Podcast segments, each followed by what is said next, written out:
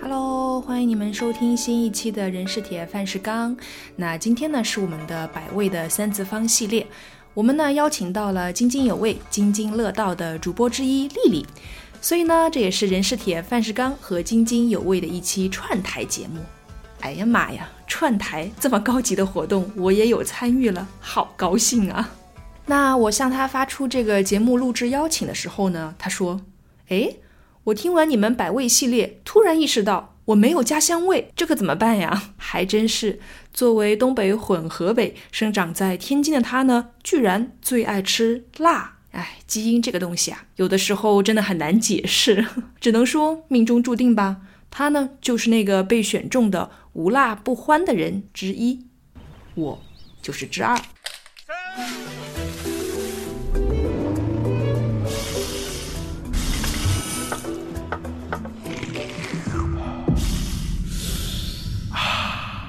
那今天呢，百味的三次方系列就非常荣幸的请到了津津有味的主播之一丽丽，耶！果然是主播之一，必须说之一，因为我不是单口。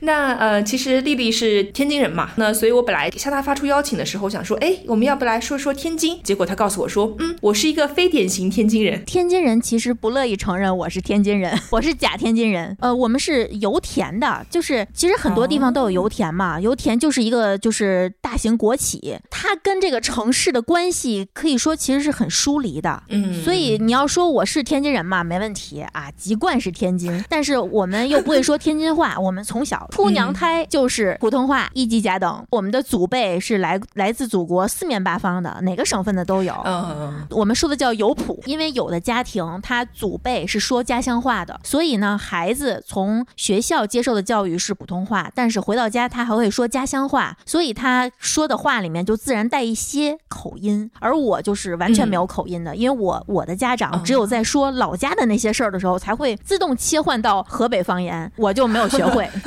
好，那我们可能在都会吃的，那是不是因为跟天津比较远，所以你们平时吃的东西也跟就可能天津人平时啊习惯吃的这些食物就不太一样了？其实多少还会受一些影响，比如说天津菜，它常用的一些食材，在我们那儿大多数都是一样的，嗯，但是涉及到风俗的可能就不一样，比如说素饺子呀、打卤面呀，我们用的这种就卤子还有馅儿的方式就不一样，包括炒菜的方式，比如说天津菜，它其实比较多的喜欢拎明油，勾一些厚芡，我的感觉啊，而且还喜欢放大量的白糖，喜欢用呃面酱、甜面酱去入菜，嗯，呃，这个在我们那儿的话，就是只要不是正宗的天津家庭，就很少会有这样的做菜的习惯，大多数还是遵循这个家你。你家原来是哪儿的？可能你家就是基本上是哪种做菜方式？你比如说我们家是河北的，嗯，那就是呃华北地区的做菜方式，就是不是很讲究，做菜就很 什么？我我我我还等等待着某一个什么特别的？没有没有，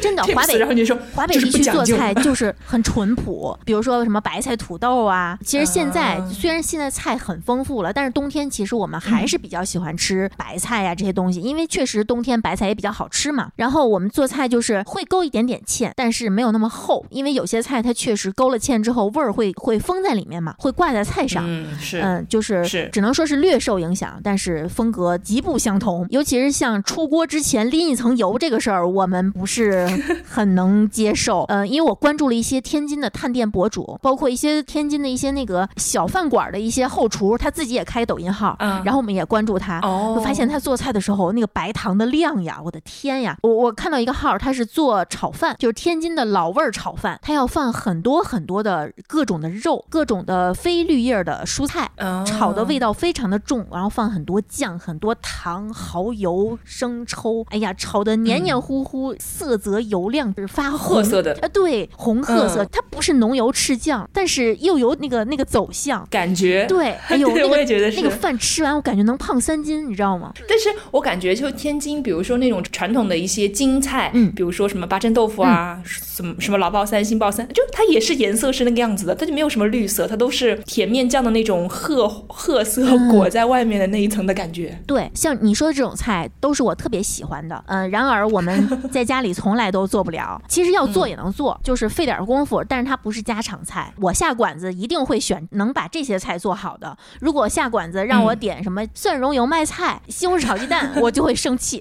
你就说这我在家也能做，对呀，那我下馆子干嘛呢？我这么宅。呃，那所以其实可能在家的时候不太会吃天津的特色的那种京菜，因为也是跟天津比较远嘛。但是还是会对某一些京菜有一些特特殊的感情不？嗯，我有特别特别喜欢的天津菜，我的最爱。我觉得我我那天盘了盘我这些最爱，我发现我是一个 清真菜的迷妹。嗯，就清真的馆子特别特别爱是吧？清真的馆子它其实基本上还是跟这个金菜的这个主旨是差不多的。呃，油大，呃，厚重，很少有说特别清淡的、特别清爽的。对，你你知道奶爆吗？奶爆是要往菜里面放奶粉的。那个菜我没有吃过奶爆，吃的时候就是那种奶香四溢，但是你吃的又是那种肉，甚至是是内脏。嗯，你有机会去天津的话，一定要尝试一下奶爆。我去过天津很多次，我没有吃过奶爆。嗯，我介绍你去一家非常地道的、服务态度非常差的、非常有名的饭馆，他们家就有，包括这个红烧牛窝骨啊，红烧牛舌尾呀，哇塞，红烧的牛舌头和牛尾巴真是太好吃了。嗯，我都在咽口水。扒牛肉条，我也咽了。嗯，老爆三。扒牛肉条就是肉条吧，对不对？嗯，牛肉它切的是很厚的条。郭德纲相声里面有有一段就是说吃饭的习惯非常不好，就是他夹菜的时候是横着夹，一筷子下去，一排肉条全都到他碗里了。你看咱们家就是竖着从上往下去夹，夹就一下就夹个一两条嘛。他是横着铲，那个肉条真的很好吃。包括醋溜木须，这个北京菜里也有，就是酸甜口的鸡蛋牛肉，还有蒜苗。天津菜我还喜欢炸串儿，就是天津小吃吧。其实很多地方都有炸串儿，但是天津的炸串儿，我觉得是我每次去天津市区我都会点，就我有几家一定会去的店，他们家卖炸串儿就是特别有特色，他们会自己自创一些炸串儿的肉，比如说他会用一些豆皮儿卷上京酱肉丝儿，然后再去油炸，裹上面糊，再去油炸，然后再刷上酱。他们有的酱是自制的酸奶酱，自制的黄芥末酱，这么高级。对，比较普通的就是番茄酱，刷那种番茄沙司，甜甜的，然后撒上孜然和辣椒。我跟你说，我上高中的时候，嗯，这就是我长胖的历史。我上高中的时候，每次 放学回来，路过那个菜市场，我们家小区门口就是菜市场，然后菜市场里有一家卖炸串的，那大哥就是放学的那个时间，正是他最热闹的时间，出摊儿。对，哦，然后我就每次买这个鸡排、牛排、素串儿、羊肉串儿、蟹柳，大致就是这几样。那时候还没有现在这么丰富，就刚开始流行那种裹着厚厚的面的那种炸的扁扁的那种肉排。每次找他买个十几二十串儿，你看我那时候的饭量有多大？我让他 拿塑料袋给我缠好几层，然后裹得紧紧的，我塞在书包里面，偷偷的带回家，然后进了我那个卧室之后，迅速的放进我的书柜里面，然后就开始正常的吃饭、写作业。等到夜深人静了，我爸我妈都睡了，或者在内屋看电视的时候，我就把门一插，然后往床上一趴，拿出一本闲书，抽出我的已经凉了的这个炸串儿，然后开始吃。吃完之后就悄悄的把那个签子全都收藏在一起。整个高中时期，我只被我妈发现过一次，就是没没来得及扔的签子。每天晚上都吃，哎呦天哪，真的天津的炸串儿，尤其是炸素串儿，它是那种豆筋儿。哦，对对对，呃，豆筋儿，然后就是每串儿是四到五个豆筋儿，这个一定要刷番茄酱。哎呦，可好吃了！我在别处是没有吃过的，就在别处吃过同样的食材，也不是那个味儿。我就觉得天津的炸串儿怎么那么好吃？还有天津特别流行俄式西餐，就是像类似对对对吧？像那种起士林呀，对，像这种的。然后我们一般就我原来在天津上班的时候，我就肯定不会去起士林这种大店，每次去要需要去这种大店吃，我会去呃五大道那边有一个小店叫士林西餐外卖，它就是一个窗口，对对。对，嗯，我每次去买这个土豆泥，它那儿还有就罗宋汤啊，特别好吃，每次会去那儿点一些外卖。嗯，基本上我对天津菜，你你跟我一想起来这个天津菜，我喜欢什么，基本上脑海里全是这几样东西，就 biu biu biu biu。你刚才讲了菜场的时候提醒了我，我发现啊，就在天津小区的菜场其实是蛮藏龙卧虎的，便民的一个小菜市场，里面就会有什么卖拌菜呀，卖一些什么那种什么酱肉啊，还有那种炸串的，我就觉得哦，好幸福，这这咋控制得住？就是每一天就楼下就是这种好吃的东西。哎，我跟你说，一九年我爸不是住院吗？几乎有半年时间我们是在肿瘤医院的，因为我知道肿瘤医院那边有一个菜场。对。哎，我跟你说，这本来是挺难过的一件事儿，因为他化疗嘛，他很难受。嗯，其实你，你看我作为一个营养师，其实我知道，就是你难受，我也得让你吃下东西。所以，虽然你现在正在治病期间，但我的当务之急，我是要让你尽可能的吃下更多的东西。对，所以那个肿瘤医院前面那个菜市场，好像是天塔，天塔菜市场，对，那个天塔菜市场里面一进去，哇塞，就是最左和最右两趟几乎都是小吃，各种现做的包子、饺子、馄饨，就连那个盒饭都特别好吃，尤其是那个烧茄子，天津的烧茄子，因为我不舍得放油，所以我是复制不出来，所以我都是去那儿解馋。包括一些酱货，一些清真的炖牛肉，小碗的炖牛肉，炖筋头巴脑，就我爸爱吃什么，我就给他买什么。每次给他买完，我再回去溜一趟，再买我喜欢吃的，好幸福。就是按理来说陪人住院是一件很糟心的事儿，但是我觉得每次我们住院都挺快乐的，光在找吃的。我记得我也有是有去在肿瘤医院陪人做手术的经历，然后我就很喜欢逛那个菜场，嗯，太棒了，也不贵，对，挺好的，挺就是就是非常非常快乐，不是说快乐吧，就是一种慰藉，我觉得是，对对对，慰藉慰藉，这个词用的好。来到了天津卫，把美食尝一尝，煎饼果子好滋味，那名气响当当，豆面摊成煎饼。鸡蛋色儿金黄，抹上面酱红辣酱，撒上葱花扑鼻香。那我们就啊再回来哈，说到这个呃家庭构成，因为刚才丽丽你说嘛，就是家里都不是天津人，对，可不可以简单介绍一下整个家庭的构成是什么系什么系什么派别？我妈是东北人，我我妈是辽宁抚抚顺人，我们家全家只有这一个东北人，所以她被我们带的很跑偏。你你想从她的菜里面找出一些东北菜的蛛丝马迹是完全不可能的。小鸡炖蘑菇没有没有，从来不做这种菜，就是 猪肉炖粉条。不不不，这也不做，就是很偶尔很偶尔，一年会吃上几次这个酸菜，比如说酸菜馅儿的饺子。鸡酸菜，原来他还自己鸡，后来有一次他鸡坏了，那一缸他都扔了，就全长毛臭了，他连缸都扔了。那之后我们就只买现成的，然后就这一个东北人，我大姑家有陕西人，我剩下的全是河北人。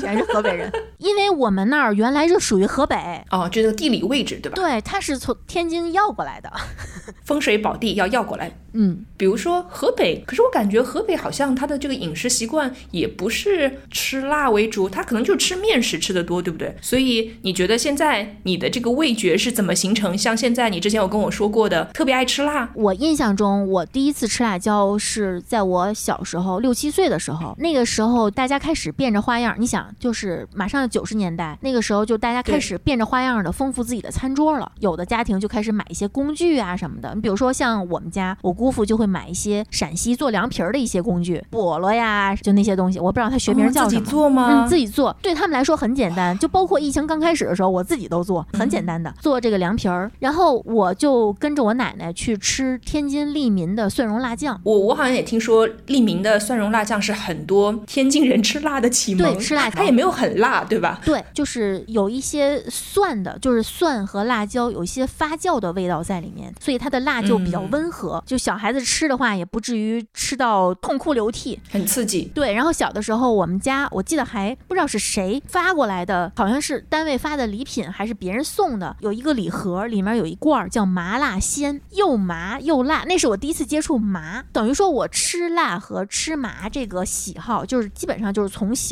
就。开始被处罚的。我印象中家里是一直有辣椒油的，我不知道跟这个陕西他习惯吃什么油泼辣子有没有关系啊？我我并不清楚是不是嗯我姑姑家影响的我们整个家，但是确实是家里经常要炸辣椒油。我也不知道那个时候自己炸吗？对自己炸，并不清楚家里用的是哪个地区哪个产地的辣椒面儿，可能就是有什么用什么。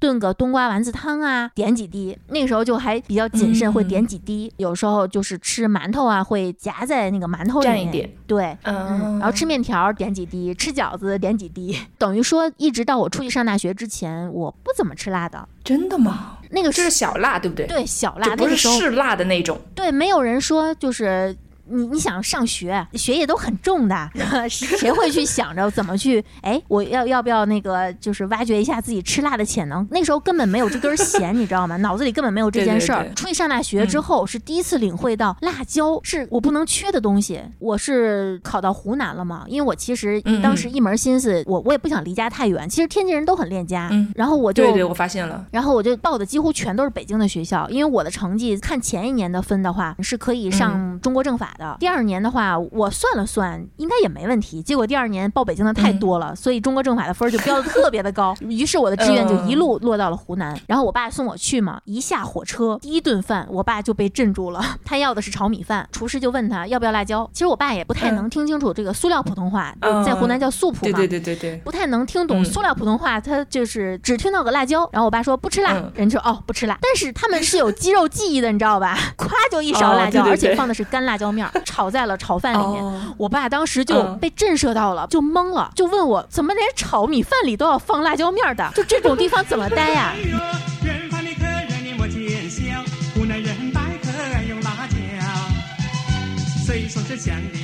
知道一个河北人，他第一次去湖南这种地方，第一次见到这样的场面，他确实他心里是百味杂陈的。他觉得自己的女儿接下来这四年就没法受苦了。殊不知，我觉得我的天堂已经到了，就如鱼得水了，是吧？就完全无缝衔接。我根本没有感觉到吃辣椒对我来说是一件需要去克服的事儿，是一件需要去学习的事儿，就直接就非常快乐的融入到吃辣的天堂里面去。但是在湖南真的会吃到很辣吗？不会，湖南的食堂非常的节制，毕竟是高校食堂，各个地方的人都有。你真要把人辣个好点儿的，还是挺麻烦的。但是湖南的食堂有一个特别好玩的，它有辣包，我在其他地方是没有吃到的，可能其他地方也有。你比如说徽州，徽州地区它有那个豆腐包子，豆腐包子它可能就是有一些就是麻辣豆腐这样的，它提前把这个麻辣豆腐做好，包进包子里面，所以它那个出笼之后呢，也会有一些辣油渗出来，对吧？但是我在那之前我是没有离开过天津的，我不知道世界上有辣包这种东西，我第一次我到现在都不知道看到辣包这俩字，我就很好奇，我就买了。一开始是只谨慎的吃肉包，第一次吃辣包，看到渗出来的一点点红油，觉得还挺开心的，应该很好吃。然后一口咬下去，发现里面是肉汁儿加辣椒末加辣椒籽儿，然后它又跟那个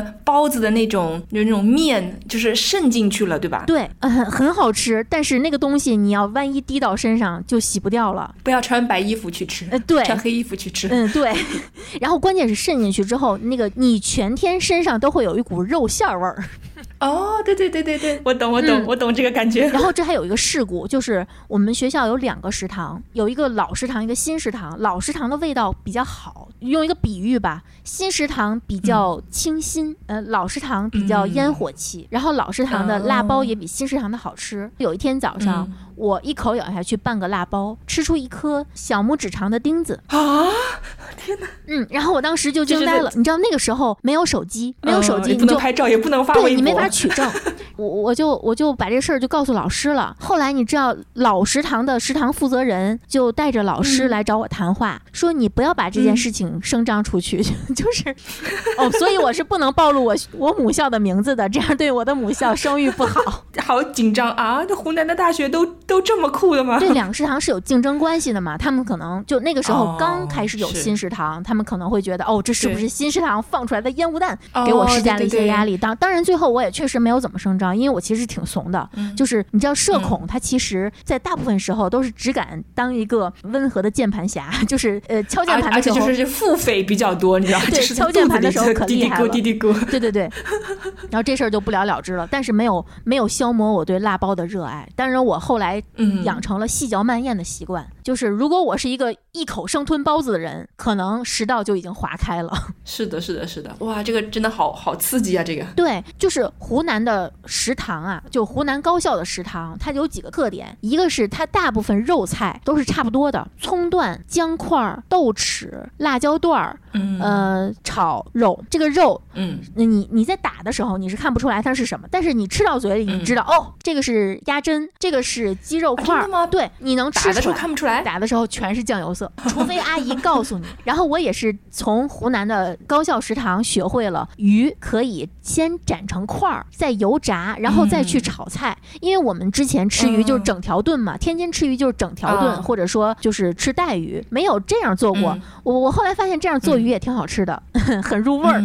对对。然后素菜就是纯素菜。湖南的这个高校食堂，它其实奠定了一些我日后的这个风格，就是碎渣渣、碎渣渣系列，所有东西就是把什什么东西都碎渣渣吗？对，碎渣渣化，非常下饭。哦，对，因为你也不要往外吐了嘛，你就直接全部都就着饭就顺下去了。嗯，最开始我不太能习惯吃那些配菜，然后我就把配菜全摘出去，摘出去之后发现一盘菜剩了一半，有一半是配菜。然后后来我就慢慢的除了生姜，剩下的全都吃了，也还挺好吃的。对对对，我我之前有听你们节目有说过，你你们有几个人都不爱吃姜？不是不爱吃，是碰都不要碰。懂了懂了，收到收到，那还挺有意思的。但是比如说你们在湖南吃辣菜，你们会去就是去感受不同的辣吗？还是说只是哎，反正就是什么都得往里面扔点辣椒就是了，就是这个味道是相似的？还是说你们会去用不同的辣椒啊，然后不同辣椒不同的做法会有不同的辣味的感觉啊什么的，会这样吗？哎呀，这都是现在的事儿了。大学生那个时候懂什么呀？一点见识都没有，吃饱就行是吧？就只知道说少放点辣，多放点辣，就顶顶多就是这样。或者说，嗯，有的时候，比如说我们有的时候吃夜宵，吃夜宵的时候，就是我们校园里面的夜宵跟校园外面的夜宵是不一样的。我们学校是在山上的，这个有有很多不同。你这暴露喽！嗯，我 有很多不同的小门儿，那个小门出去呢，就很多这种老乡开的那种美食街。嗯，然后有有几家是做炒饭的，他们那边的炒饭那个特色，我我现在也学会了，就是食材搭配法，一个很高的架子放着很多不同的这种小菠萝。菠萝里面分别放着青蒜、韭菜、葱段儿，各种不同的辣椒，有辣椒丝儿，有辣椒块儿，有那种三角形的，有那种大方片儿的，然后有不辣的辣椒，有辣的辣椒，还有各种的肉，比如说腊肉，呃，什么鸡肉，就各种的。然后你要吃炒饭的话啊，好。那你选这里面你要哪种？你要哪种我就给你炒哪种。哦，好神奇，跟麻辣烫一样。对，所以你这个 炒饭可以非常丰富，也可以非常简单，就可以非常贵，可以非常便宜。那个时候，而且是完全是看你需要什么，你就可以决定哦，你想要炒辣一点还是炒不辣一点？因为它有的时候炒饭可以可以给你放这个卤的那个辣的那种肉汤，给你㧟一勺汤。然后就是常德那个做法，对吧？常德的那个金氏牛肉粉，他们家一般也会做炒饭，他们就会把这个牛肉汤。撇一勺，上面那个红油带点红油的，给你撇到饭里面。那这样的话，你那个炒饭就不是那种非常干爽利落的，而是那种有一点点油润的那种炒饭。有的呢是会给你放一些辣椒面儿，有的是给你放剁椒，这都不一样的。就顶多就区分到这种程度，就就是当时我们的理解了。但是基本上就是天天吃辣椒。其实湖南有很多不辣的菜的，但是其实对高校来说，其实我觉得跟这个嗯我们国家吃辣的这个历史有一点点相通的地方。不可能说每个学生都。特别有钱，那其实学校的食堂把菜做的这种口味重一些是有道理的。就是你比如说，我们班就有很多贫困地区来的，他会点一个很辣的菜，或者去超市买一罐剁椒，配着三两米饭、四两米饭。男生嘛，吃的比较多，打一份素菜。他这四年也是这么吃下来了，下饭嘛，对吧？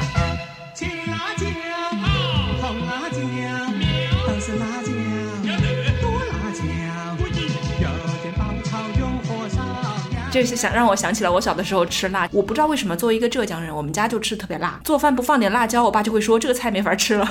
我喜欢这样的。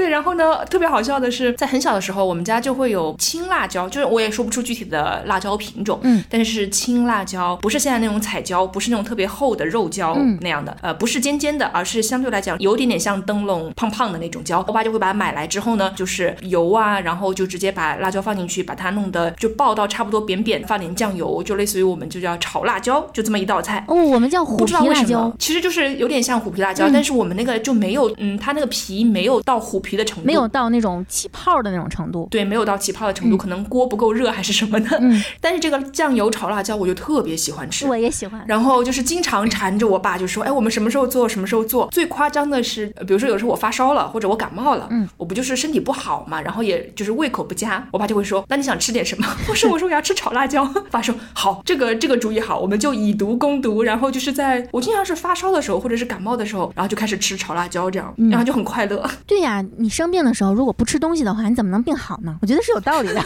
但很多人会说啊，就说你都发烧了或者是什么的，你怎就你不应该吃这种上火的或者是辣的东西，或者是刺激的东西。有可能有些人会这么说，他觉得啊，你怎么可能就身体都不舒服了还吃那么刺激的东西？其实辣椒这个事儿，它确实会对这个食道和胃有灼烧感。但是如果你只是比如说感冒发烧，我的观察，我的之前的了解啊，经验，嗯，对我也查了一些资料，它会伴随着一些胃痛啊，或者肠道蠕动，可能会比如说拉肚子呀什么这样的。但如果你只是因为感冒发烧，我觉得吃辣椒其实问题不大。它只是建议，比如说你有什么慢性咳嗽啊，或者什么支气管炎之类的呀，那你吃辣椒可能会诱发哮喘。同时，如果你皮肤有问题，为什么说皮肤有问题的不要吃太多辣椒？因为它不是辣椒会导致炎症增加，而是因为吃辣椒会导致大量出汗，会让你的组织充血。哦，它只是影响在这儿。你看我之前口腔溃疡，我去成都一落地，第二天口腔溃疡就好了。当然可能有巧合啊，但我觉得辣椒其实是不会加重这个症状的。对，我就感觉对于吃辣的人就会说吃辣什么都好，辣椒里面还富含维生素什么对呀，就是的。七十七，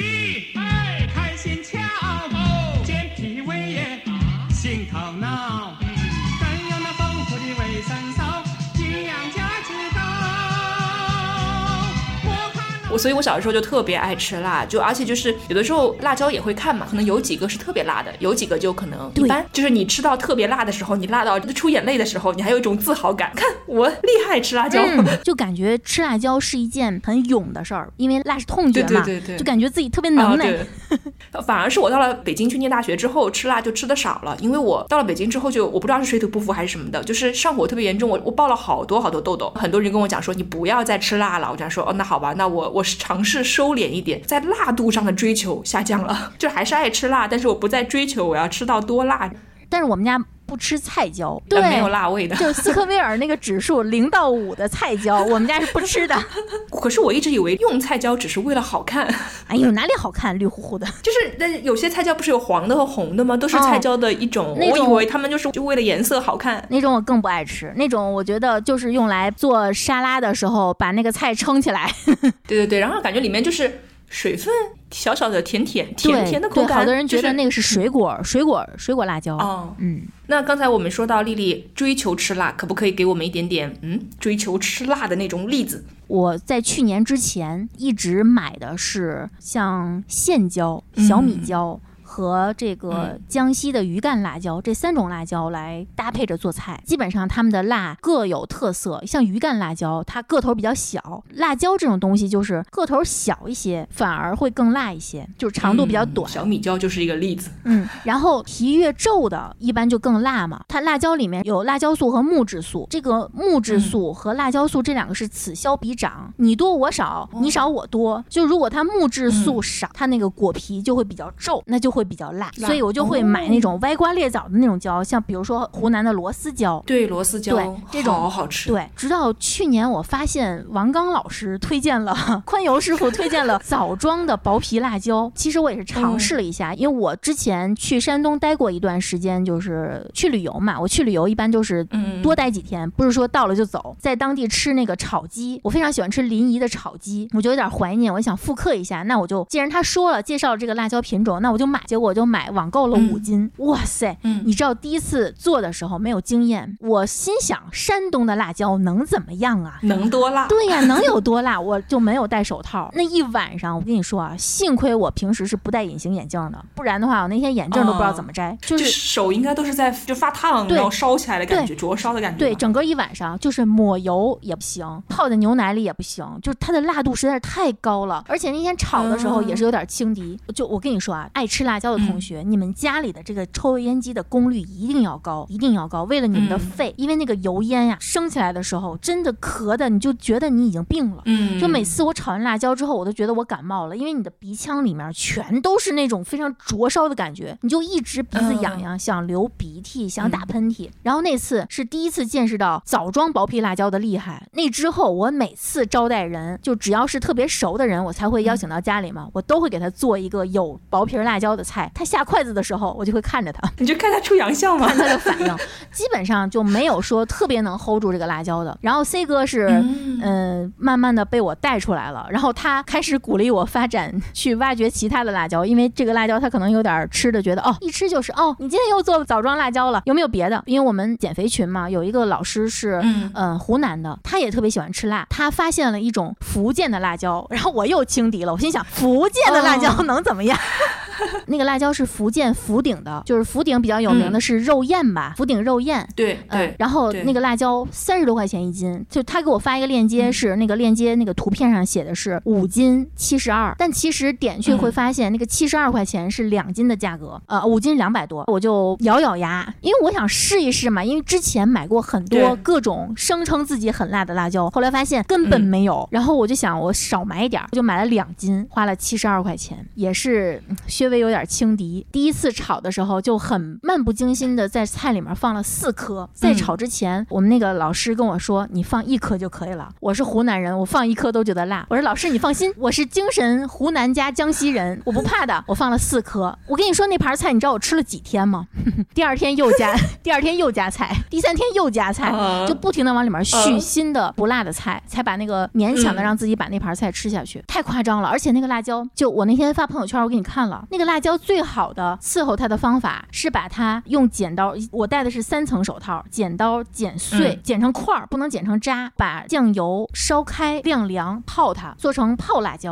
那个辣椒哦是泡了之后也是脆的，是有口感的，不会因为泡而变哦绵。那个酱油也是辣辣的，那个酱油我感觉可以循环用了，非常非常的棒。嗯，对，可以做不同的东西，还可以腌其他的东西。对我真的，我对我们中华大地的辣椒真的是敬畏啊，就俩字儿敬畏。我我真的没有想起，真的会被辣到的人都是喜欢吃辣椒的人，就是 对对对一般来讲，就是好像善游者啊，就是好像游泳游的特别好的人可能会溺水，对然后我就发现特别能吃辣的人经常会被辣到就是昏倒的那种感觉。对，你看我们宅人就从来不会在雪场上骨折。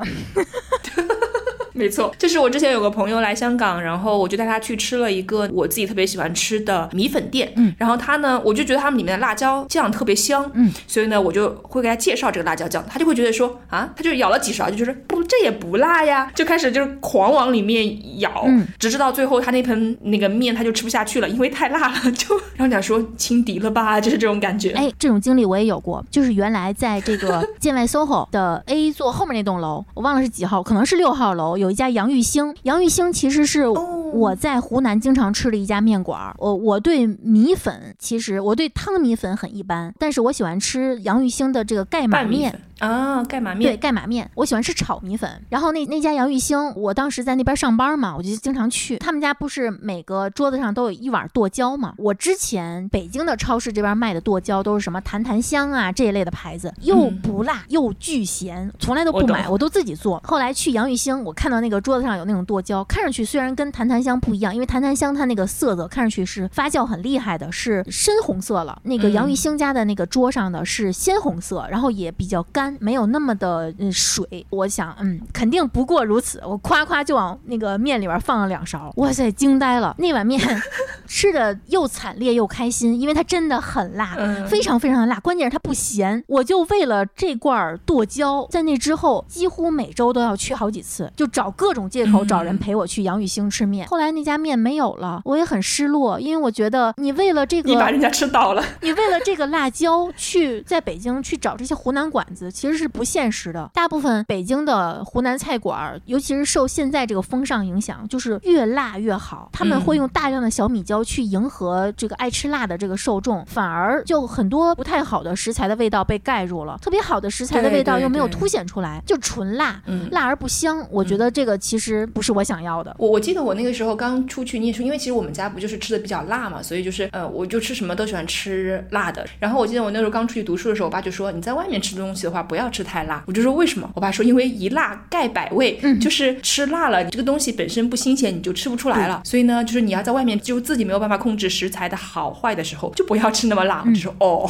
对，有道理。就是很多不好的菜馆，包括地沟油菜馆，你知道地沟油菜馆很多都是湖南菜、川菜，就那种小馆子。啊对对不起，没有说别的地方对对对不好的意思，就只是在说这些菜馆。你想地沟油菜馆很少，真的很少有是做粤菜馆儿，粤菜、淮扬菜，对吧？真的很少，或者是福建菜什么的。嗯对对对，是，然后你刚才说到福建辣椒，我也深有体会，就是之前在这边参加过一个那种当地的本土的一种那种市集，嗯然后他们这边就有一个就是自己做辣椒酱，他们这边比较流行什么樱花辣椒酱之类的，嗯我就问他说，哦，那你这个辣椒是从哪里来的？他说，哦，我们这个是福建辣椒。然后他说，福建福建的辣椒会辣吗？就然后我就将信将疑，他就是当时有三个呃辣的等级，就是微辣、中辣、大辣，我就说那我肯定要大辣，对吧？嗯，就福建辣椒能有多辣？然后就尝了一口之后就说，给我来一个小辣就行了。哦，对，你一说这个，我想起来，在北京西站那附近，就是在马连道那块儿，不是好多茶叶城、摄影器材城嘛？那边有很多的福建菜馆儿，就是他们其实做的是武夷山农家菜。哦武夷山它其实一边是江西，一边是福建，所以我我我印象中嗯就是凡是说自己是武夷山农家菜的，你都要小心，嗯那都是挺辣的。都辣的？对，你刚才有说到说吃不同的辣椒，我不知道前段时间你有没有留意过那个辣椒中的爱马仕的樟树港辣椒？哇塞！我跟你说，就这个辣椒啊，在几年前它卖一百多一斤的时候，我当时嗯就已经心动了。当时真的舍不得呀，我就问当地的朋因为我有很多朋友是留在湖南的，很多同学嘛，对我就问这价格是不是被炒起来的？你们在当地买能不能便宜点儿，给我寄过来点儿？他们说 没有，就是这个价格。后来我去淘宝上搜有便宜的，后来点去发现是樟树港辣椒种子，你需要自己去种。嗯、现在价钱降下来了嘛？现在是六七十一斤了吧？我不知道，我我就，在我印象中都还是停留在啊两三百，然后你要说什么什么，就算了吧。挺夸张的，但是据说吃过的人都说好，所以这种辣椒，我觉得我宁愿去一个特别地道的湖南菜馆点一道这个菜，它顶多就是大几十块钱，吃人家正经厨子给我做的，他能知道怎么才能把这个菜做出它的最好的味道，而不是我，嗯。呃，不得不大价钱，人家没准儿一斤还不卖呢，可能两斤起，嗯我就得花两三百块钱买一堆辣椒，万一我做不好呢，辣椒就浪费了呀，对吧？对的对的啊，樟树港辣椒，辣椒中的爱马仕，什么时候我必须得去试一试了。对，买不 买不起真爱马仕，那吃个辣椒还吃得起的。讲真，它刚出那个价格，我看那个价格的时候，我就是有一种辣椒不自由的那种屈辱，嗯你知道吗？嗯，对 他说我连个辣椒也吃不上了，就是这种感觉。对，我看完那个之后，我就觉得七十二块钱两斤的辣椒，我有什么可舍不得的？买。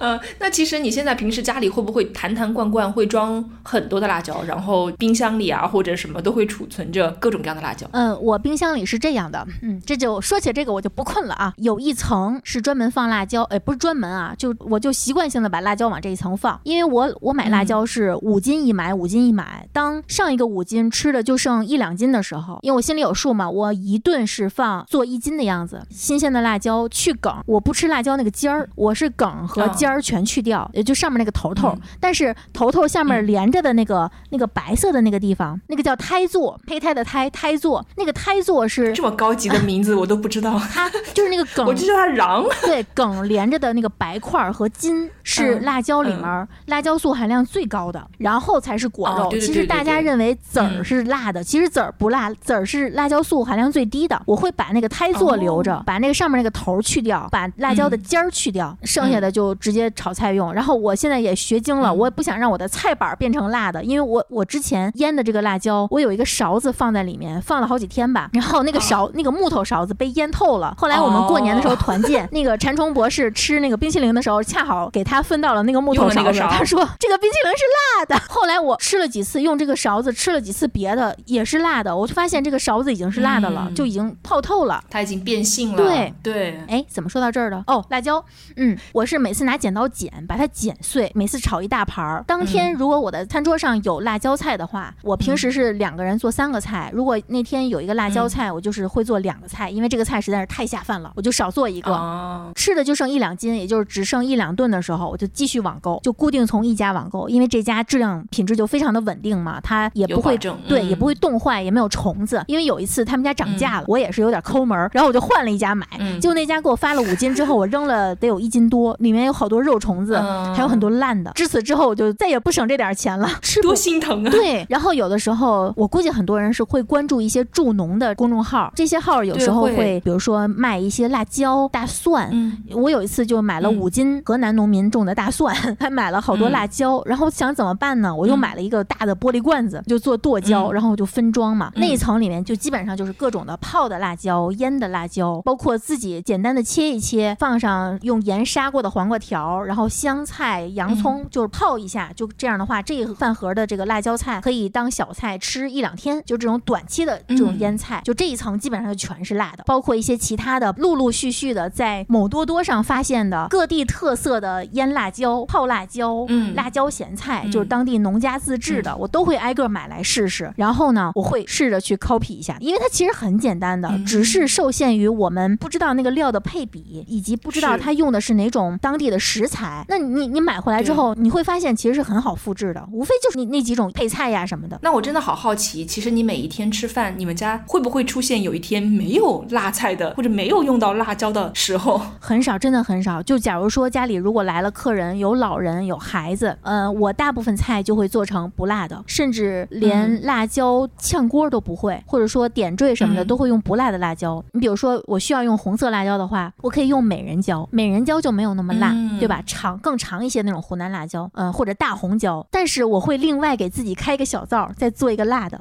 我放在自己的角落里面偷偷的吃，就像一顿都不能没有小动物一样，我也一顿都不能没有辣椒。啊，我我我，你刚刚你一直在说的时候，我一直在想说啊，你这个吃辣的这个程度已经超越了我，我感觉可能超越了很多湖南人、嗯，江西人还有四川人。就是我会发现，是不是像我们这种精神吃辣人，嗯就真的就特别想要，就是通过这种每一顿都有辣的那种感觉来来说，哎，我真的很爱吃。就是，而且我是发现，我不是那种简单的说追求刺激。嗯我觉得好的辣椒菜的特点应该是能下饭，但是你可以不配饭。就是如果这个菜做到哦、对对对对对，辣的不吃主食你都吃不下，我觉得这个菜是失败的。它不能辣成那个样子，你菜是要为人服务的。你如果嗯嗯嗯，是。人吃它要受罪，那这是一个乐趣，这是个挑战，它不是菜了。而且我发现有的时候他们吃辣的那种馆子啊，他一旦把那个辣菜做的特别咸，我就觉得特别辛苦，就是对，这也是又咸嗯又辣，就觉得啊好痛苦。对，这也是我其实你看我大众点评的那个等级也不是特别高，应该也就是五级或者六嗯级，就是因为嗯我其实很少出去吃，是因为现在大部分的能让我觉得好吃的馆子就是越来越少，是什么原因呢？就是它习惯性的做的很油、很咸、很辣，就辣的程度就是让你觉得它是为辣而辣，就是吃咸了我会特别不开心，不是因为我是营养师，就吃咸了之后整个人是沉甸甸的，然后第二天你会肿的像一个猪头一样，这种感觉挺不好的。就不说不说健康的事儿，嗯，没错没错。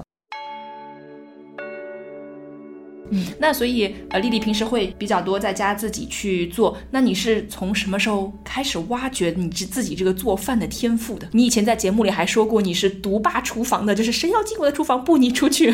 对，这是真的。我的厨房门口贴了一张纸，就是不用客气了，不用进来帮忙的，不用的，真的不用，客厅玩就行。就是我看到了那次你破朋友圈的时候，我看到了，我觉得啊，也是某种程度上是我的心声。我以后再装修的时候，我要把这个这几行字刻在门上。你也可以选择刻一个木板，就是对嵌在那个门里。对，我就是这么想的。我其实不是那种从小做饭的人。我第一次做饭，我印象特别清楚，是二零零八年。那个时候我都好年份呐、我都 我都多大了？我都挺大的了。我那时候做的是一个金沙玉米和豆豉鲮鱼油麦菜，你看一上来就是这么这种难度的菜。大菜呀、然后用的是电磁炉，是火候很不好控制的哦电磁炉，所以金沙玉米还有点糊。印象中就是狂冒烟，疯狂冒烟，嗯然后就勉强做出来两个，就是能吃。那个时候是不是自己租房子嘛，也没有特别的讲究。你租房子的时候，你会觉得厨房不是你的。就我知道现在有很多反正这个房子也不是我的对，其实现在很多人是觉得生活不是租的。啊。对，呃，我不是很认同。我老听到这个，我就会觉得，我我也觉得说，嗯，你不懂我们。你我不是很认同这句话，尤其是我觉得我也不方便分类啊，我就只说我吧，我这种社恐，我会对家给我的安全感很很在意。这个家里任何一样东西都不是我能改动的时候，或者说我改动它需要付出很大成本的时候，我就会把这个地方当成我的一个临时的住处，尤其是厨房。嗯你像以前我租房子的时候用的那个厨房，抽油烟机也不是很好用，所以那个时候一旦我嗯做很辣的菜，我就痛不欲生，整个烟到处都是。，对，开窗户也没有用。然后那个时候我还养着猫嘛，你就不能随便开窗户，因为它没有纱窗。哦，对对，嗯，然后操作台也没有很大。所以你切菜呀、嗯备菜什么的就很局促，所以那个时候几乎就对，就是做菜就是为了啊吃饱肚子，不是很讲究，也不怎么挖掘菜式，甚至不怎么拍照。我现在翻以前的相册，发现以前做的那些菜，我基本上没有拍过照片儿，就是从我搬到没有一种创作的愉悦。对，没错儿，就我从我现在搬到我现在这个房子里面，就是因为是自己的房子嘛，就开始觉得。嗯，我要开始研究这个厨房怎么才能符合我自己的使用风格了，使用习惯。嗯这个厨房其实被我改造了很多次，就各个都不同的东西的放置的位置。我我是觉得这个东西太私人了。就如果有一个人进来我的厨房，他通过观察我这个厨房的工具的摆放啊，他会嗯分析出我的生活，他会分析出 我的人生。我没有安全感，我所以我就不愿意让别人。我觉得这太难了吧？嗯，不是的，是真的。真的真的吗？真的真的吗？我只觉得，如果谁进了我的厨房，只会发现啊，这是一个非常懒的人。对呀、你看有的时候，尤其是假如说家里来很多人做饭，我们在短视频上看到的那些干干净净、立立整整的厨房，我觉得那是做给人看的。很多那样的博主，最后的目的是为了变现，为了卖货，卖卖一些小、嗯小东西什么的，所以他的厨房都特别的现代化。就是用一句评论来说，一停电这个家就废了，全是各种的小家电。但是咱们普通人的厨房，一旦你正经的洗菜、切菜，然后你会发现池子里都是菜梗，然后泥土，对，然后地上也都是残、食物的残渣。你做几个爆炒菜之后，你的灶台上全都是油点子。邮件的道士，对，你不想让人看到这样的厨房的，尤其是在这个厨房里面，你一边炒着菜，一边还要应付别人跟你说话，你做菜就不沉浸、不认真，那你端上去的菜就可能就不符合你的预期，这感觉非常的不好。嗯，我特别害怕，就是我在做饭的时候，有人跟我说你需要帮忙吗？我可以做点什么，然后我就整个人脑子就炸掉了。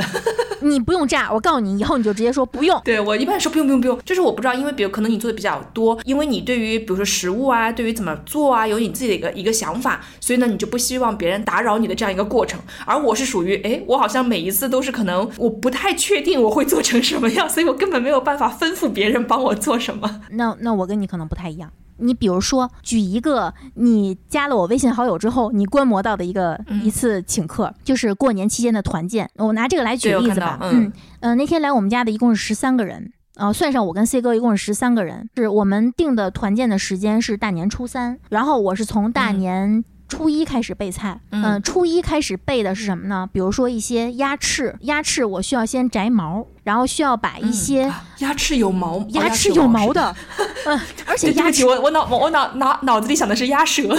而且鸭翅的毛，就是你在这个生的时候，你还不好摘，你需要把它焯熟之后，它那个嗯皮不就缩了吗？毛孔就缩了吗？它的毛就出来了。你需要在它熟了之后再摘一次。你需要把鸭翅收拾出来，拿镊子呃把毛摘净，先焯水，把鸭鸭脖子和鸭翅先煮熟，然后卤上。嗯这个卤菜你你嗯其实是可以先放到冰箱里面，不管是冷冻还是冷藏都可以，因为当天你再拿出来再加热就可以。然后呢，你还要就是挨个试菜。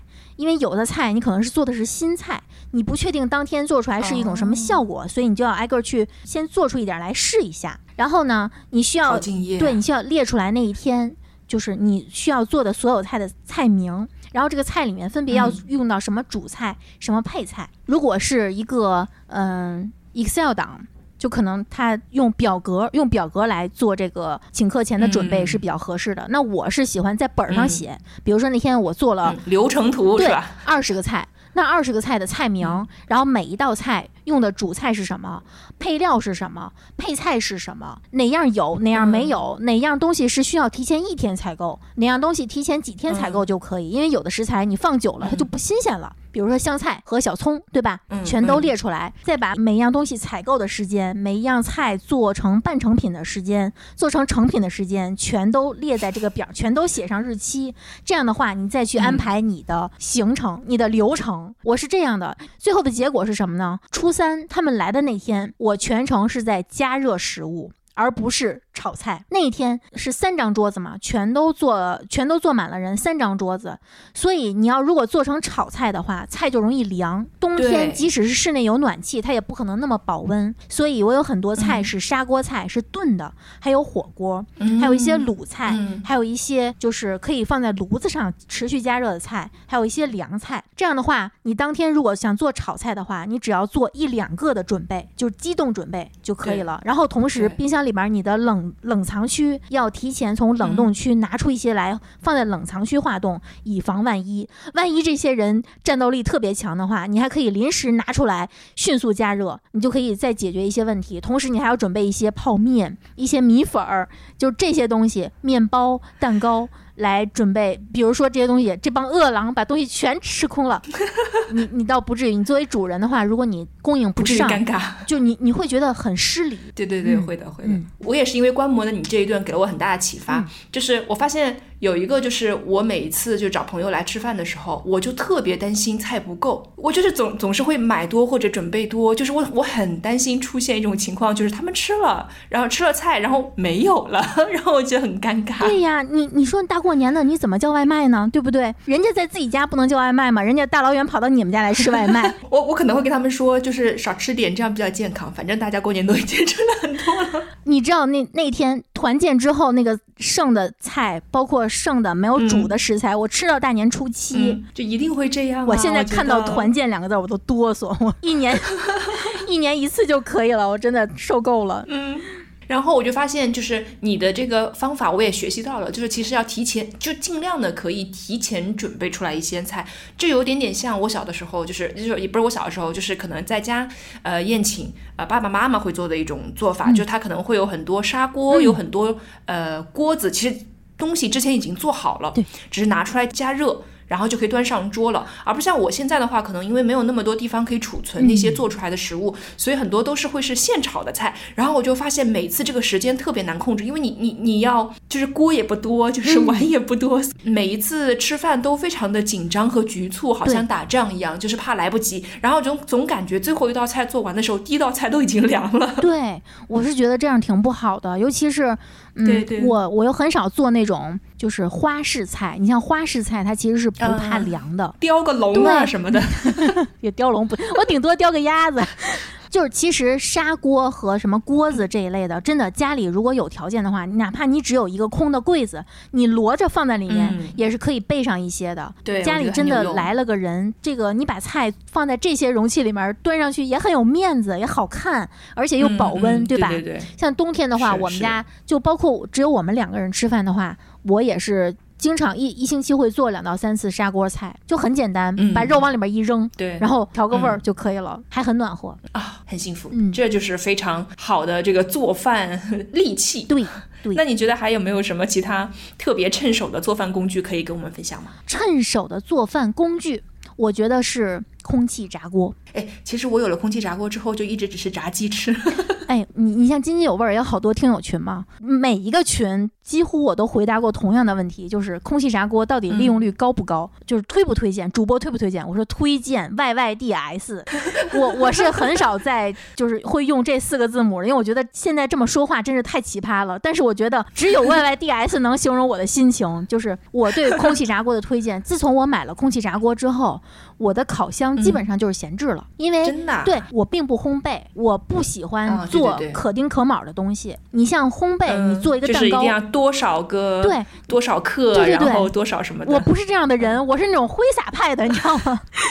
所以我我也是，就是感觉到了就是什么。对，我不适合做烘焙，所以我的烤箱基本上就是用来烤一些大的菜，比如说我要一次性烤四个鸡腿儿，烤一个战斧牛排，或者烤一个羊腿，我用空气炸锅我就做不到。平时我是很少就会吃这些菜的，所以我的嗯烤箱会放在我那个架子的最后一层，最底下那一层就是不太方便，需要蹲下才能用。空气炸锅是我在我的腰的这个位置那那一层那个架子那一层，嗯会放的，因为它是最趁手的嘛。这个东西的利用率在我们家怎么说呢？一周大概能用到平均一天一次。啊，那很高对哎。空气炸锅不光可以炸鸡翅，整鸡也可以，但是你要把那个最上面靠近那个出风口的那一层盖一层那个油纸或者锡纸。锡纸，对，防止它糊，包括炸豆腐、炸丸子，炸豆腐也行吗？特别行。我不喜欢用锅去炸东西，我不喜欢炸油炸的东西。每次炸完东西，包括做炸酱面的时候，那个灶台上、包括墙上崩的全是油点子，溅的到处都是。对，而且整个人，包括头发上都是感觉都是一层油膜，我就不喜欢。所以而且它就用锅锅炸的时候，有的时候那个油就直冲着我的脸就飙过来，对呀我就对空气炸锅真的好用，而且空气炸锅我会用它来，就比如说来不及就是做一些肉菜的时候，我家里会常备一些午餐肉罐头。你把午餐肉拿出来切成大厚块儿，放到空气炸锅里面，呃，二百度十分钟，然后翻个面儿再十分钟，那个表皮就有点皱皱的。然后因为午餐肉它其实是很油的，它会走一些油下去，特别香。嗯你你一定要试一试，可以蘸一些黄芥末酱我已经。馋了。嗯，特别棒。豆腐、炸菜花、炸卷心菜，你把卷心菜沥干了水放进去炸，炸完之后呢，就喷一下油就可以，然后撒一些什么六婆辣椒面儿，或者自己撒这个孜然、啊辣椒、盐、芝麻，巨香，就跟外面做的一模一样香。包括一些最简单的五花肉、呃梅花肉、排骨，最普通的什么肉块儿，就随随便便什么肉都可以，就扔到里面炸。包括去外面吃烤鸭那个鸭架子，你也可以直接扔到空气炸锅里面，做成椒盐鸭架啊。哦，无敌了神奇了哦！有一次我在你们节目里听你们说了，什么都能用，就是越是油脂多的，它越适合。如果是油脂不丰富的，你要喷点油，一样。什么包浆豆腐，你也可以用空气炸锅来做，哎呀，可好吃了，真的。哦天哪！空气炸锅，我现在已经想把我的烤箱出了，然后再换一个更大的空气炸锅。我现在的空气炸锅是五升的，我觉得不够用，我可以要一个更大的。就家里有两个空气炸锅，一个微波炉，对我来说就够用了。而且其实空气炸锅很快，我发现对，它很快，它的做饭。热效率很高。还有一个要推荐的是压蒜器，我觉得对爱吃蒜的同学来说，压蒜器也很好用。尤其是压蒜器跟刀切的有什么不同呢？它能把蒜压成泥，这个口感就很细腻，它在空气中是氧化的就比较彻，风味更加浓郁。因为有的时候吃到那种蒜粒儿，就还挺不愉快的。你一说压蒜器，我就想起每一次我要做蒜蓉什么东西的时候，苦苦的在那里切蒜的感觉，你知道？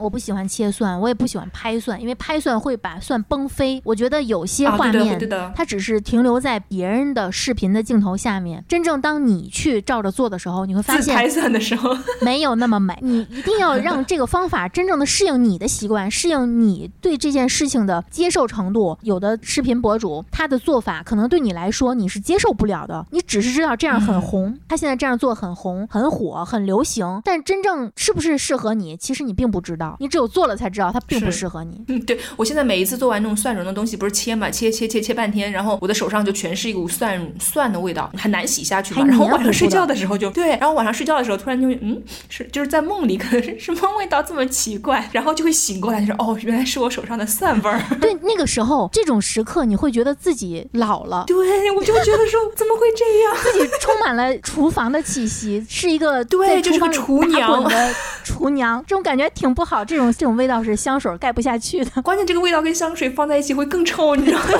而且我们 你会觉得我不精致了。对我们节目就是之前推荐了鸡蛋蒜嘛，鸡蛋蒜一定要用压蒜器，啊对对对，我听说了，太棒了，真的太棒了。然后我今年用的新增的一个是厨房剪刀，一个是厨房灯带。厨房灯带就我之前不是很在意，其实我都没有听过啥叫厨房灯带。其实从前年开始，就大家就纷纷的开始入手这个了，就是你把它贴在你这个菜板儿操作菜板儿的那个位置的头顶那个位置，这样的话，厨房的灯不是在你背后吗？你弯腰切菜的时候你是看不见的，这时间长了你眼睛很累。然后厨房灯带放在你的菜板上方那个位置，是有的是手一挥它就亮的，有的是就是自动感应的，然后就是有的是有开关的，然后你就就是操作的时候就光线就非常的好，嗯，这个很好。然后厨房剪刀，我默默的去搜了一下，嗯嗯，你去买一好个。高级啊！很便宜的，但是非常好用，就是一星期充一次电就可以了。我我家买的那个是，嗯，然后厨房剪刀，我我是之前我不太会剔鸡骨，哦，但是如果你是一个擅长用厨房剪刀的人，剔鸡骨头这件事儿对你来说就不在话下了，你就可以非常游刃有余的去尝试一下做八宝鸭子了。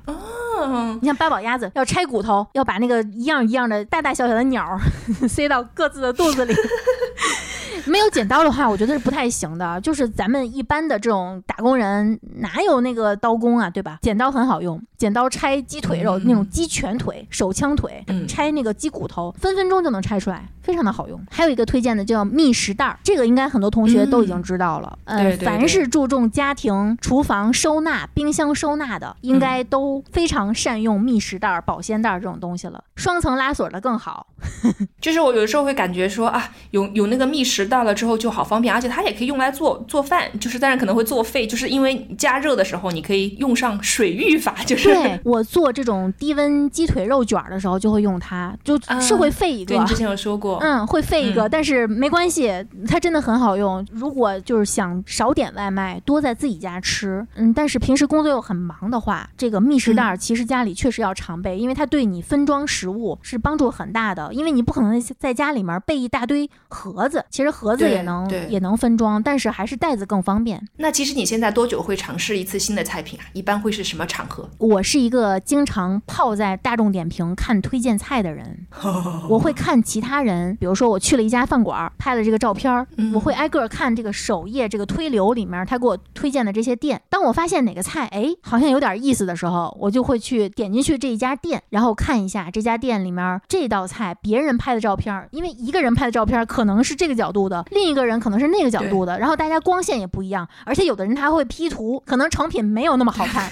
然后你就你就分析一下这个菜，哦，是这个食材，从多个人的口中综合得出一个结论，就是这个菜到底是一个什么味型，口感是什么样的，然后你可以揣测一下，你可以用什么方法去复制。然后有的时候是刷抖音，因为抖音上很多就是记录自己生活的一些博主嘛，他们也会做一些你平时可能没有想过可以去这么做的菜，因为很多人就是嗯。他他来自不同地方，可能就有不同地方的地方菜、地方特色。对对对，就通过这种方法去学，反而下厨房很少用了。哦，真的吗？我我还我还完了，我还是下厨房的重度。哦我一般会这样子，比如说我看到一个东西，或者我看到几个食材，嗯然后呢，我突然想把它做在一起，嗯然后我相信肯定有人这样做过，我就会去下厨房上搜菜谱。哦，下厨房对我来说是揣测基本法这么一个用途用。比如说，我去大众点评或者抖音是去发现，当我发现这个东西之后，我会去下厨房搜看这个东西的一些我不了解的基本法。像我们在这个减肥群里面跟我的会员说，这道菜你看到这个菜的名字，如果你不知道这个菜适不适合你减肥吃，你可以去下厨房搜一下，看看大部分人做这个菜都是怎么做的，看它过几遍油，看它勾不勾芡，看它放多少调料，你就能大致判断出来这个菜你吃进去的可能是多少热量。是王刚老师做的就不要吃了，对吧？对，非常有用，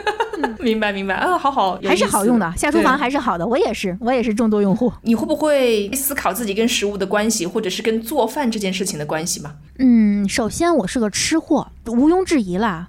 你像我们津津有味儿是从来不会远程录音的，为什么呢？四个人或者五个人，就偶尔是五个人录音啊，因为有的人经常出差啊，我就不说他不点他的名字了，就是一群吃货凑在一起，你需要观察对方咽口水的频率、脸上的洋溢出来的幸福感、表情，以及有的人他可能没兴趣，他就百无聊赖。这个时候你是从远程你是看不出来的，就算我们远程录音，我们也要开视频 看到对方的脸。就是我是个吃货，所以我对厨房的要求，对于做菜这件事儿的要求，就我很少说去随便对付一顿。如果我要真是随便对付，一定是自己一个人。只要但凡多一个人，我都觉得我得对对方负责，因为有一个前提就是我不愿意让别人我可以人跟你做邻居吗？可以 就是有一个前提是我不愿意让别人动我的厨房。那只要多一个人在我家需要吃饭的话，那一定是我做饭。就是你动手。对，对，那我动手，我就不能说咱俩泡个面吧，我就会觉得太不像样子了。嗯，所以我对做饭这件事儿其实是很认真的。之前嗯就是我跟 C 哥刚在一起的时候，他就经常跟我说：“你别那么认真，就是你不用做那么多菜，哎呦太累了，我吃什么都行。”他现在也不这么说了，他已经了解我，我不可能做到的。比如说我头一天。刷到什么视频，可能我第二天菜谱我就出来了。第二天菜谱一旦出来，嗯我可能在半夜我就嗯开始打开每日优先、美团买菜、叮咚买菜，哎，开始 挨个看哪家平台上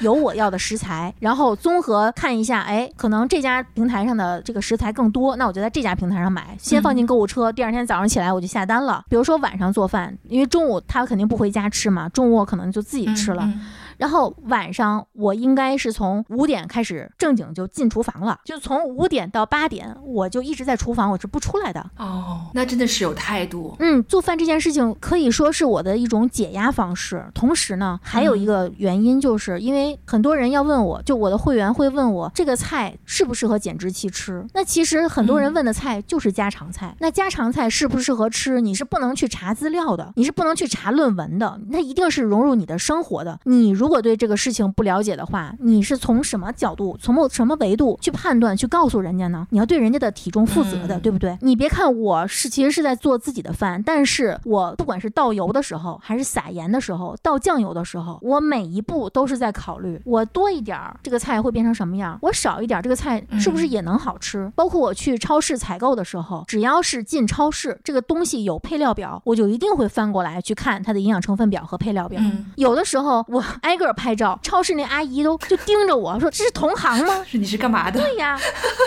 面赤不雅，请出去。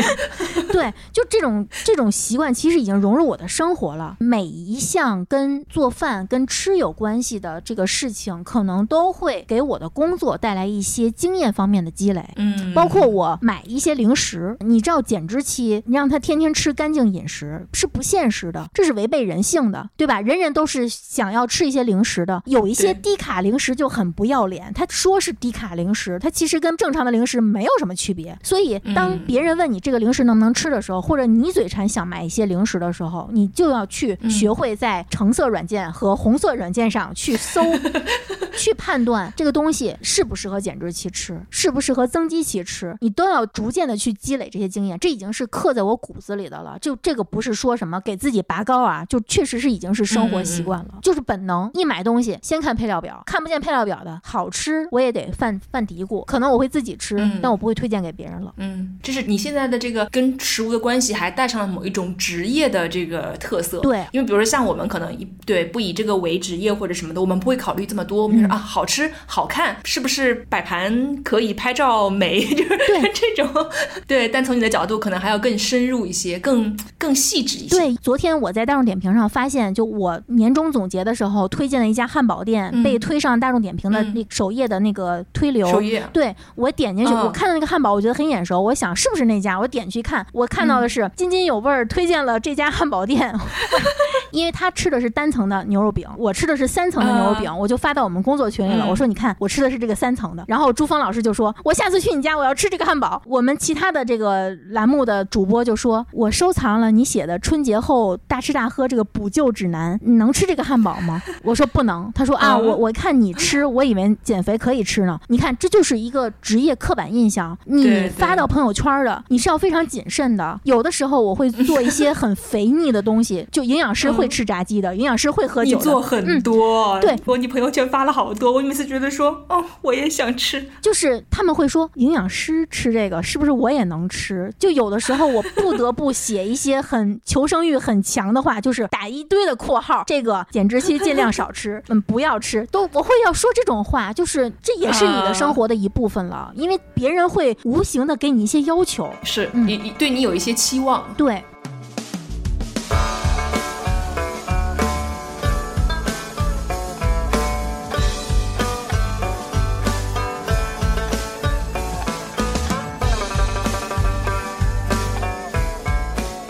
好，那我们就进入到先最后一个问题哈，就是我知道，虽然你说过你不是很，就是你的你的饮食风格里面没有特别重的这种天津菜的元素，嗯但是比如说有朋友问你说，哎呀，我丽丽我来天津了，你有什么要推荐的菜吗？你会怎么说？天津菜，首先我会给他们推荐一个天津的人，真天津人，对，真天津人。不过我我其实对天津菜也有一些认知吧，因为我日常关注的天津的探店的博主，那是真天津人，他们日常去嗯探的店也是那种很天津的馆子。渐渐的呢，我也会总结出来，就是真天津人他们真正热爱的是哪一类菜。就是这个时候，嗯大众点评就该上线了，就是你需要去结合，因为其实大众点评现在你要说完全相信它，确实是不能的。就是我认识的人也收到过在在大众点评收钱写推荐这样的事儿。嗯，哦，就觉得你大众点评是一个有影响力的人，对尤其是那些是 L- 说你来，LV 七级的、八级的，像这种的，他们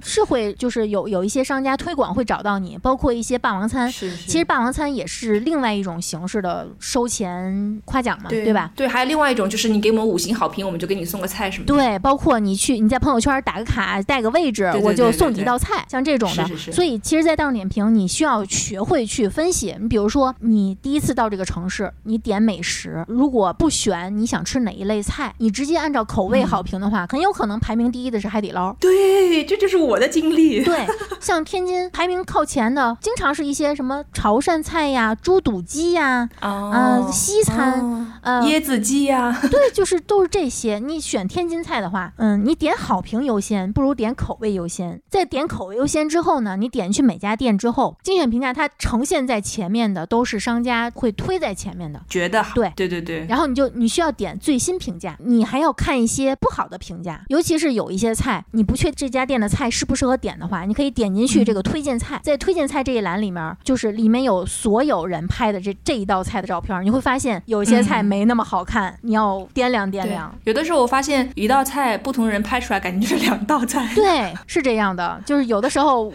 呃还会还会用一些滤镜处理一下，调一下什么曝光、饱和度。角度对啊，对，对，我也爱干这种事儿，嗯，但是也不能太夸张。就是这个菜如果真的不是很好吃，尤其是呃我觉得有一种方法可以约束自己啊，就是你多关注一些大号，如果能跟这些大号互相关注，或者说多跟一些喜欢到处去吃的朋友互相关注的话，你就不会去为了去刷自己的等级去乱夸别人。嗯，因为可能这家店人家也去过，然后你就无脑夸，你就为了升等级或者为了这个月的任务，你就无脑夸的话，其实，在别人眼里，你这就是一个非常愚蠢、非常不入流的行为。就我觉得，嗯嗯，这种方法对我来说其实是很约束的，因为我也跟一些等级比较高的朋友相互关注的。我有时在点评一家菜的时候，我本来想说这还巨好吃，后来想想，是不是也不用那么夸张，就是是不是也得客观一些？是不是收敛一点？对，因为这道菜其实我也不是说全全都满意，我也不能说为了取悦商家，嗯我就全盘夸，对吧？还是实话实说。总的来说，就是说实话还是最最省心的一种方法。是，这也符合我就是听你们节目，然后包括听你说很多东西的一个印象，嗯就是很很客观，嗯就是有什么就是什么，可能带上自己的一些呃主观的喜好，这是 OK 的，但是不会说哎有有什么扭曲啊什么的都不会有，就真的是很有什么就是什么了。对，就是这届听友其实要求还挺严格的。对你说的太主观，尤其是像我这种，我脾气挺不好的，就是其实听节目也能听出来，我是那种个性还算挺鲜明的吧，就是可能，会挺鲜明的，明确的表达很喜欢或者不喜欢，所以这样的我、嗯我这样的人，就是有人会喜欢，有人会觉得我你有什么可豪横的，就是就这种对吧？他们会觉得你有什么了不起？你为什么用这种态度去说？但其实这就是我的真实感受，所以有的时候我就会很有求生欲的说，哦，个人觉得，就我们自己的感觉，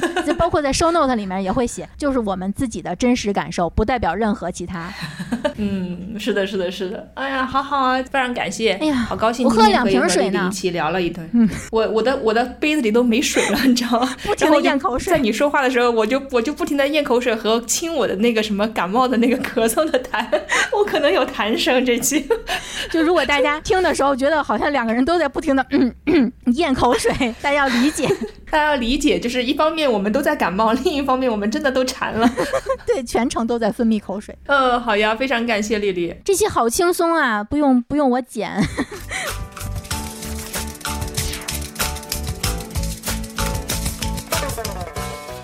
天那个那个，我们朱老板说，其实下午结婚是值得在全国推广。哎，我们这是一个聊吃的节目嘛？我跟你说，这一期就全程在咽口水，你知道吗？哎，我们今天没有快问快答是吗？Why？为什么我没有这个待遇？我我甚至还列了一下我的川菜最爱、湘菜最爱、赣菜最爱和北京菜最爱。